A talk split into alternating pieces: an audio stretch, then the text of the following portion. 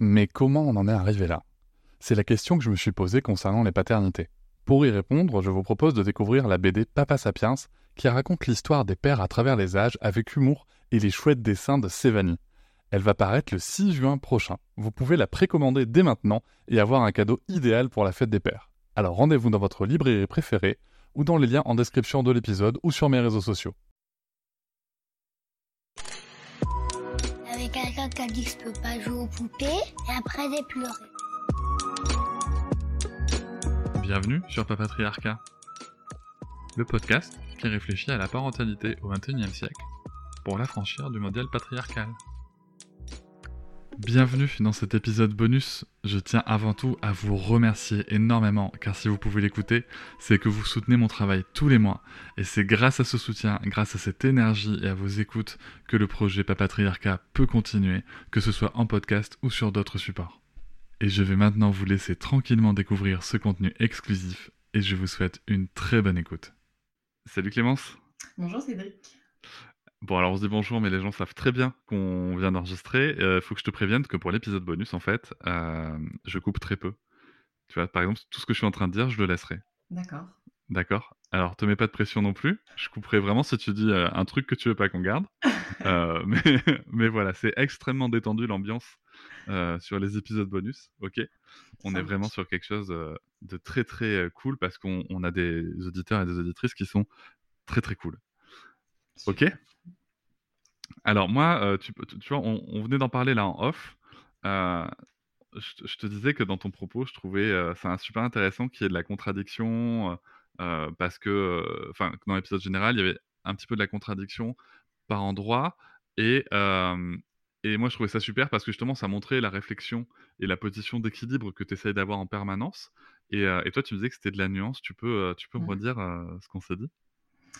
Oui, euh, parce qu'en fait, euh, j'aimerais pas que mon ma nuance passe pour, euh, de la démagogie, si tu veux. J'ai pas envie qu'on se dise, «Tiens, elle dit ça pour, pour inclure tout le monde et puis, elle vit dans le monde des bisounours». Non, c'est vraiment effectivement un équilibre que je je tends à à avoir, à trouver, et ça fait partie de l'humilité et l'humilité, c'est une des valeurs de la doula qui est, qui peut être enseigné en formation, mais je pense que c'est une valeur qui s'incarne. Euh, et, c'est plus ça, c'est de, la, de la nuance, mais qui naît d'une forme d'humilité à me dire, je ne sais pas tout, et là, tu me prends à ce moment-là de ma vie à me poser ce genre de questions, et c'est cette réponse-là que je t'apporte, mais je ne sais pas tout. Et il y a des choses à prendre en compte que parce que je ne les ai pas vécues, parce que je suis conditionnée, parce que tout ça, euh, je peux ne pas être dans la justesse et donc euh, être euh, dans la contradiction, mais voilà, moi, plus ce que j'appelle la nuance, être dans la nuance, ça me permet d'être prudente. et alors, tu étais allé un peu plus loin quand même il y a quelques instants quand, on en parlait. Et donc, tu peux le dire, hein, vas-y, hein, tu, peux, tu peux le redire, mais parce que tu me, tu me disais que c'était bien de se rappeler aussi que que, ok, on accompagne et tout, ok, on a des mantras, des jeux dessins, mais que faut pas oublier que, que, c'est quand même la femme à qui on parle là qui va, qui va être face à certaines choses et mmh. qu'il faut aussi la préparer à ça, c'est ça? Oui, parce qu'en fait, à la question de euh, mettre en danger les familles, donc c'était le, un, des sujets de l'article de Cosette, euh, que, nous, les doulas, on mettrait en danger euh, les patientes, puisqu'il s'agit de ça, c'est pas les familles, c'est les patientes, c'est-à-dire les familles quand elles se retrouvent dans un contexte médical de les mettre en danger. Effectivement, j'ai apporté de la nuance, mais en off, j'ai dit quelque chose effectivement d'un peu, d'un peu moins nuancé, c'est que bon, moi, je ne suis, pas tant ce, genre de doula à dire des mantras, etc. Mais je me dis effectivement pour des, familles qui ont été accompagnées comme ça tout au long de leur grossesse, euh, euh, où on leur a redonné un certain pouvoir par des mantras de t'es, t'es puissante, t'es une déesse, etc. Euh, il n'en reste pas moins que c'est cette personne-là qui va se retrouver dans, un, dans une salle de naissance avec une blouse dégueulasse sur le dos à euh, se faire caca dessus, se faire pipi dessus. Et je me dis, où, est, où est la limite de, de l'empouvoirment, en fait, que, tel qu'il est proposé par, en tout cas, ce qui, se fait de plus visuel dans le monde des doulas C'est Hmm. de, de- de dire à une personne qui enfante t'es puissante et t'es une déesse alors qu'elle est en train de se chier dessus, je trouve que c'est un peu, Bah, c'est un peu peut- limité. Ouais, pour, pour le coup, on peut, on peut aussi lui dire t'es puissante, t'es une déesse, mais les déesses aussi font caca. Ouais, non, mais c'est bah, bah, encore une fois la nuance. Voilà. Encore une fois la nuance, c'est Et, que et elles font pas caca des nuages, tu vois. Elles font, c'est pas, c'est pas ça. Non, mais c'est donc euh, c'est, c'est- je dirais que ça ça met pas tant en danger les familles, mais c'est effectivement ça les laisse un peu vulnérables parce que ça lisse un peu parfois euh, leur expérience de vie, ça ne les prépare pas réellement à ce qu'elles vont subir. L'enfantement, c'est euh, ok, c'est sacré, c'est euh, euh, ton bébé qui se met au monde, c'est comme ça que tu peux voir à quel point ton enfant il a les capacités de faire des choix pour lui-même dans sa vie et c'est censé te porter dans ta parentalité pour t'apporter ce fameux lâcher prise que tout le monde euh, espère avoir mais il est là le lâcher prise c'est que ton bébé il se met au monde et puis toi tu as juste à gérer ta douleur et c'est voilà et ce sera comme ça toute sa vie il va faire des choix et toi tu auras juste à gérer ta douleur de ce que ses choix à lui te provoquent. Et c'est donc oui il y a cette dimension là mais il n'y a pas que ça. Il y a aussi que bah, tu vas avoir très mal. Il y a aussi que tu vas crier. Il y a aussi que tu vas te sentir euh, démuni, euh, que, tu vas insulter les personnes qui sont autour de toi, que, que tu vas devoir subir des gestes que tu t'es dit, bah non, mon corps sait faire, donc je ne dois pas subir ces gestes-là. Mais si, parce qu'il y a un besoin, et comme, encore une fois, ce n'est pas que la responsabilité euh, d'une doula qui aurait euh, bercé euh, de, de beaux discours ces familles-là, c'est aussi que bah, quand on arrive dans le paradigme médical, notre consentement n'est pas pris en compte et les gestes qu'on nous fait euh, subir entre guillemets ne nous sont pas expliqués. Donc c'est- de là que naît la violence. C'est-à-dire que Mhm. si elle avait eu tous ces beaux discours, ces, ces bercements de t'es puissante, etc., et que arrivé dans le paradigme médical, ben, il y ait cette même intention aussi. Euh, un peu euh, quantique pour reprendre euh, ma formation de j'entre dans la pièce, j'ai cinq années d'études, j'ai une blouse blanche, j'ai une, une supériorité un peu dans parce que parce que je suis formée, parce que j'ai ces connaissances obstétricales, etc. Par contre, j'ai confiance en la personne qui est en face de moi et en son bébé. Moi, je ne suis qu'un outil et j'ai des connaissances que je mets au service de la personne qui est en face de moi, mais c'est elle qui fait le travail, c'est elle qui fait tout. Et en fait, c'est ça. C'est juste que ça fait un trop gros contraste par rapport à ce qu'elle risque de vivre dans le paradigme médical. Et euh, en attendant que ce paradigme médical soit, lui, un peu plus doux et bienveillant, nous, les doulas, on aurait tout intérêt à être euh, moins lisses et moins... euh, Pas vendre de rêve, quoi. Voilà, moins paillettes et licornes, quoi. Voilà. C'est super. Euh, non, je trouve ça très bien comme précision. Euh, tu disais dans le. Je voudrais revenir sur des questions un peu plus personnelles pour le coup.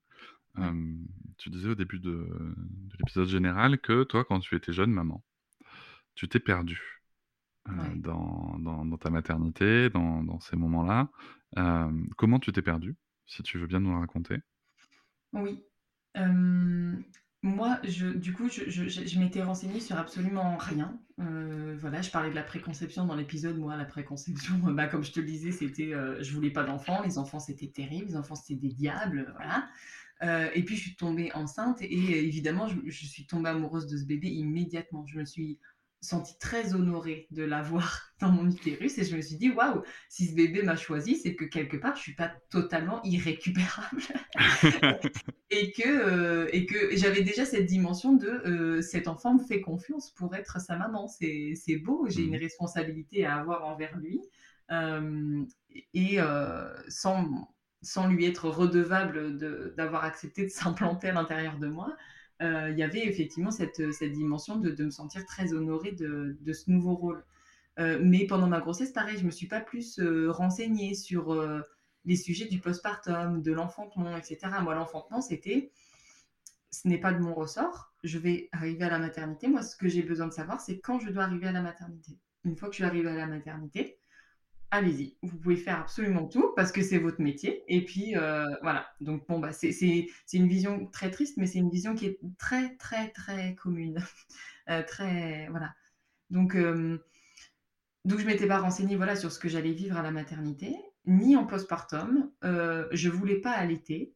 Et puis à six mois de grossesse, j'ai eu envie d'allaiter. C'est c'est venu d'où, j'en sais rien. Mais depuis de- de- le- du jour où j'ai décidé que j'allais all- allaiter, c'était sûr que j'allais le faire. Mais je m'étais pas renseignée voilà, sur ce qu'était un allaitement, etc. Et euh, je pense que j'ai une, certaine euh, personnalité qui fait que peut-être je suis un peu bornée. Et donc, en fait, quand j'ai décidé quelque chose, voilà, je, je, le fais et je ne vérifie pas si j'ai les ressources pour le faire. Donc, et puis tu le fais à fond en plus. C'est ça, voilà. Mhm. C'est que j'ai un but et je vais l'atteindre et je vérifie pas si j'ai les ressources. Je le fais, c'est tout. Donc là, l'allaitement, c'était ça. Euh, mon, mon, sein gauche a arrêté de produire euh, après trois semaines d'allaitement. Euh, les trois premières semaines, j'ai saigné, j'allaitais quand même. je, j'en pleurais, je mordais dans des coussins. Euh, après, mes seins ont guéri, puis voilà, mon sein gauche s'est arrêté. Euh, j'ai continué et j'ai continué 27 mois d'allaitement sur un seul sein. Et au bout du 13e mois d'allaitement, j'ai eu une aversion qui ne m'a pas lâché jusqu'à l'arrêt euh, de l'allaitement, donc à, à, 27 mois d'allaitement. Donc clairement, je n'avais pas les ressources. j'ai perdu un sein en cours de route. J'ai subi une aversion tellement, tellement c'était intense pour moi et j'ai continué. Et en fait, je parle souvent de l'allaitement parce que euh, ça a été comme ça pour tous mes, choix dans la parentalité, euh, de, faire des choix sans vérifier que j'ai les ressources. Et en fait, au début, je me suis dit, c'est de ma faute. Voilà, c'est de ma faute, je vérifie pas que j'ai les ressources et, c'est tout. Et puis après, quand même, je me suis dit, mais et, j'étais pas toute seule à le faire, cet enfant. Il n'y a pas que moi qui dois fournir des ressources pour pouvoir euh, accompagner cet enfant dans la vie. Et ah bon? Ah oui, oui, oui. Euh, et c'est là où je me suis dit, euh, où j'ai arrêté de me, de me, de m'auto-flageller, de, de, me dire tout est de ta faute, t'es borné, etc. De me dire, mais et en fait, euh, faut demander de l'aide, mais il faut demander de l'aide aux personnes qui, qui te donnent confiance pour, euh, pour t'offrir leur aide. Donc c'est ça. Donc c'est, je me suis perdue dans le sens où le temps de comprendre tout ça, ça a été assez long. Et puis après, le temps de bah, d'incarner tout ça auprès de mon mari, du père de ma fille. Ça a été très long. Ça a été très long. Et puis, euh, bah, on, a fini par se séparer, malheureusement. Mais. Euh, ah, d'accord. Voilà. Oui, euh, ma fille avait un an et demi. D'accord. Voilà. Et c'est. Malheureusement, encore une fois, c'est très.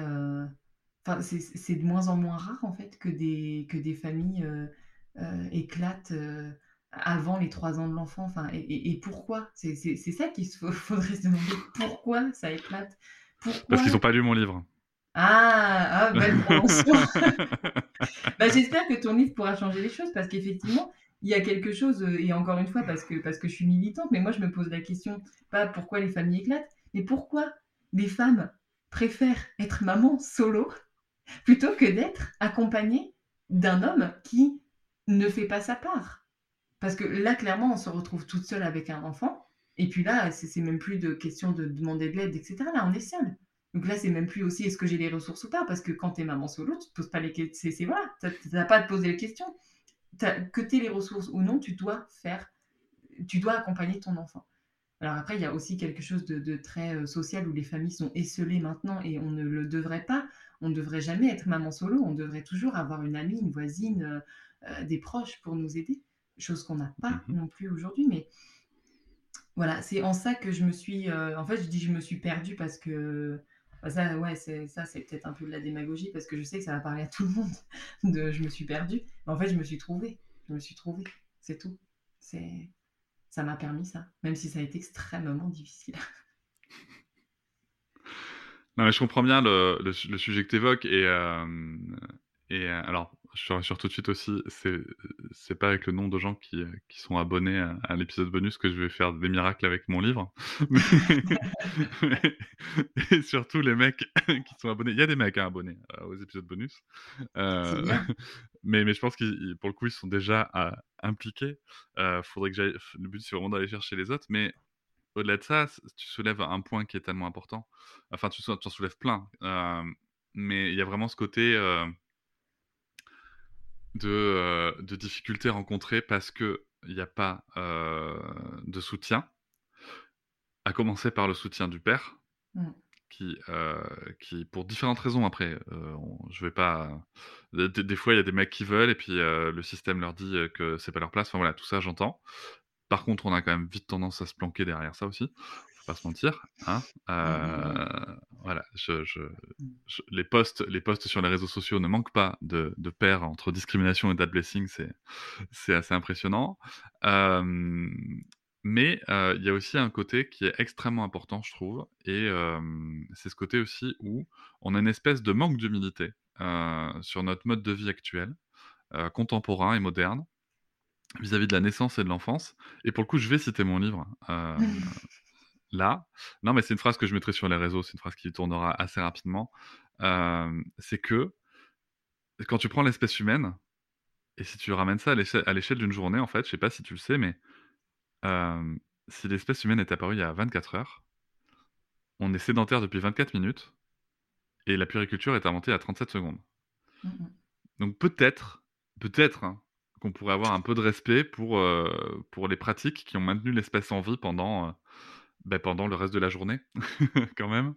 Et, euh, et, notamment dans ces pratiques, il y a le fait d'être en communauté, de ne pas être seul. Une, enfin, une mère n'était jamais seule quand on était nomade et tout. Donc, je suis pas en train de faire un appel à la nature ou quoi, pas du tout. C'est juste que peut-être qu'on pourrait, dans notre environnement moderne et contemporain, s'inspirer de ce qui a été fait par l'espèce avant et essayer de lier tout ça justement dans, dans notre confort moderne, euh, mais en respectant ce qui fait du bien en fait, ce qui fait du bien à l'espèce. Et d'ailleurs, il suffit de le voir, dès qu'on regroupe des parents, dès qu'on regroupe des familles, euh, bah, bizarrement, il y a plein de choses qui se passent bien. Bon, il y a aussi des gosses qui se faillent des fois, mais, euh, oui, mais, mais c'est bien. mais c'est bien aussi.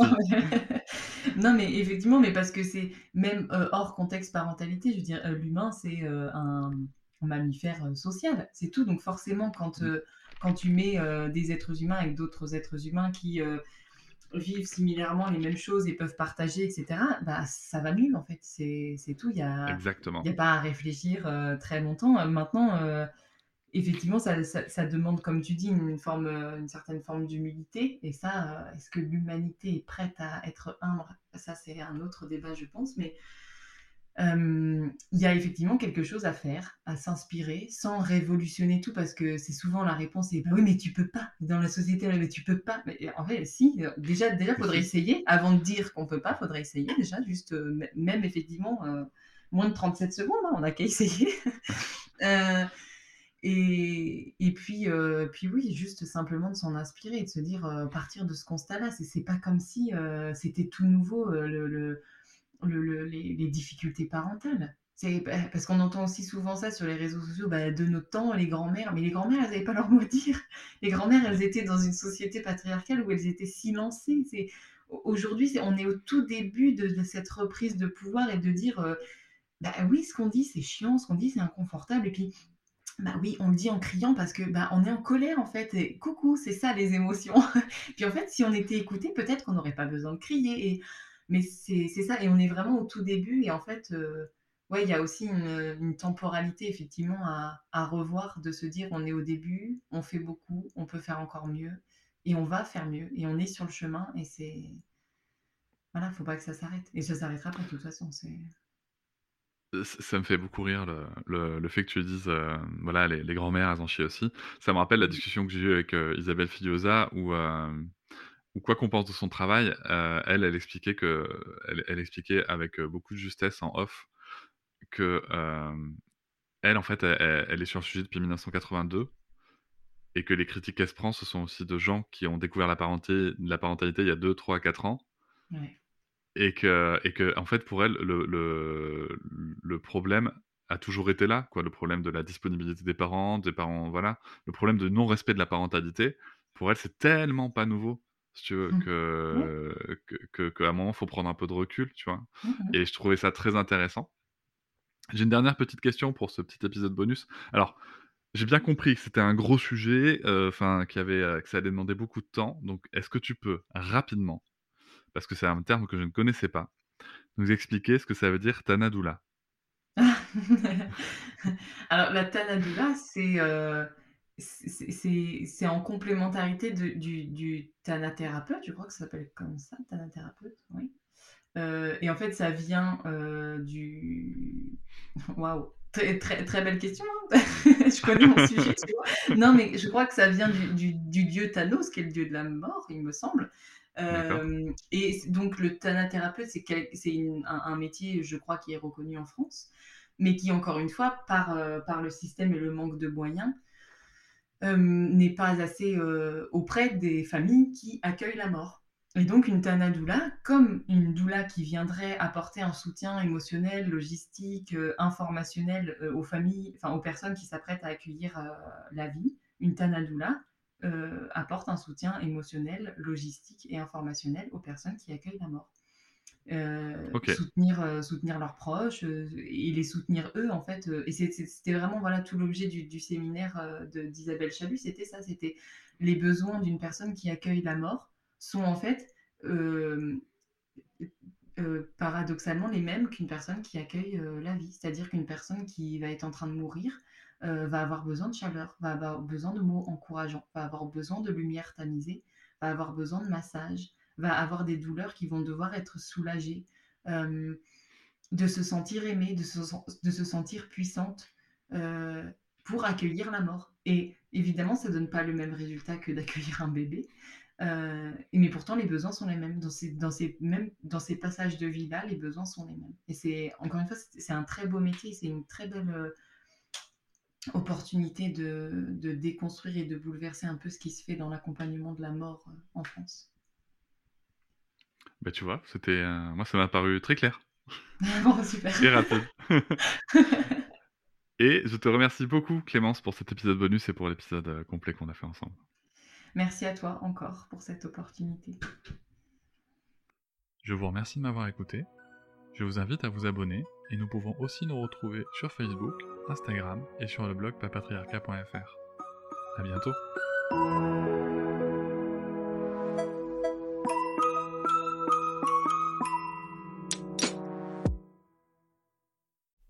Hop, c'est encore moins. Si tu veux soutenir le podcast, tu peux aussi t'abonner à Papatriarca Plus et découvrir chaque semaine un épisode bonus en plus des 60 déjà disponibles. À découvrir sur tes applis de podcast comme Pocketcast, Castbox ou encore Apple Podcast. À très vite.